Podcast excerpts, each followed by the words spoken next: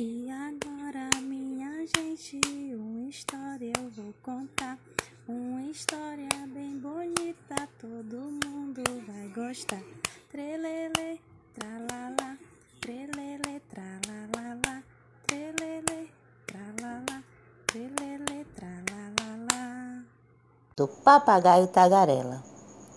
O papagaio falante que morava lá na mata e era considerado por toda a bicharada. Despertava todo mundo com sua tagarelice, mas nem o bicho preguiça por isso se incomodava. Estavam acostumados e até gostavam de ouvir.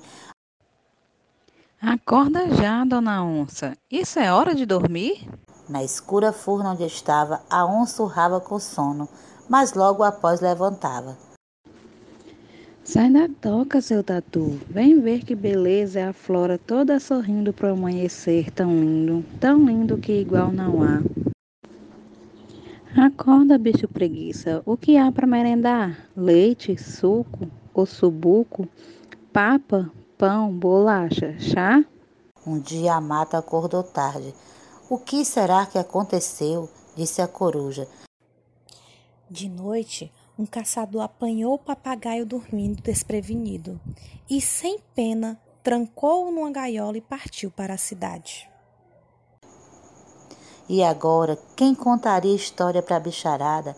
As suas histórias eram malucas e engraçadas, das que todo mundo gosta, o papagaio contava, e a mata era só risada. Os amigos perguntavam como estaria o bichinho. Sofria e, na incerteza, de não obter resposta, a mata era só tristeza. Na cidade, o papagaio, assustado com os carros, tanta buzina atrevida e prédios mal encarados, e o pobre engaiolado numa loja de animais, dando asas à saudade, recordava seu passado. Na mata, o barulho é doce, música para os ouvidos, tudo canta em harmonia, coacha rã, pássaro pia, grilo, rio e ventania em uma só cantoria. Preso naquela cidade, já não podia voar para o seu querido lugar. Muita saudade sentia e só pensava em voltar. Resolveu pedir ajuda a um gato que dormia tranquilo, queixo para cima, sobre um saco de ração. Seu gato, preste atenção. Gostaria de ouvir uma canção de ninar ou um samba para sambar. Escuta, lá onde eu moro tem uma dona onça que se parece com você. Se você não acredita, vamos lá para você ver.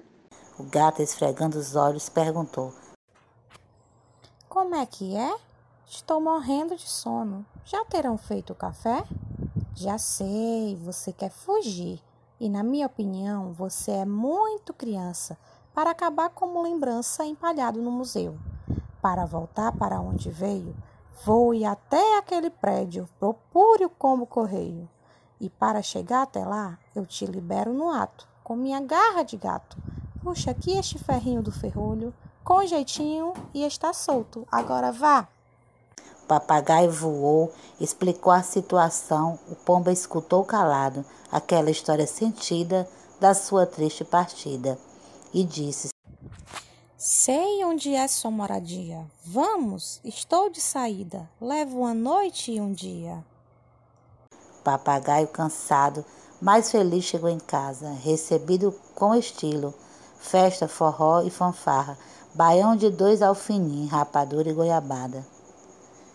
E a pedido dos bichos, o pombo foi como um raio, levar uma carta ao gato com certos agradecimentos e uma observação feita pelo papagaio.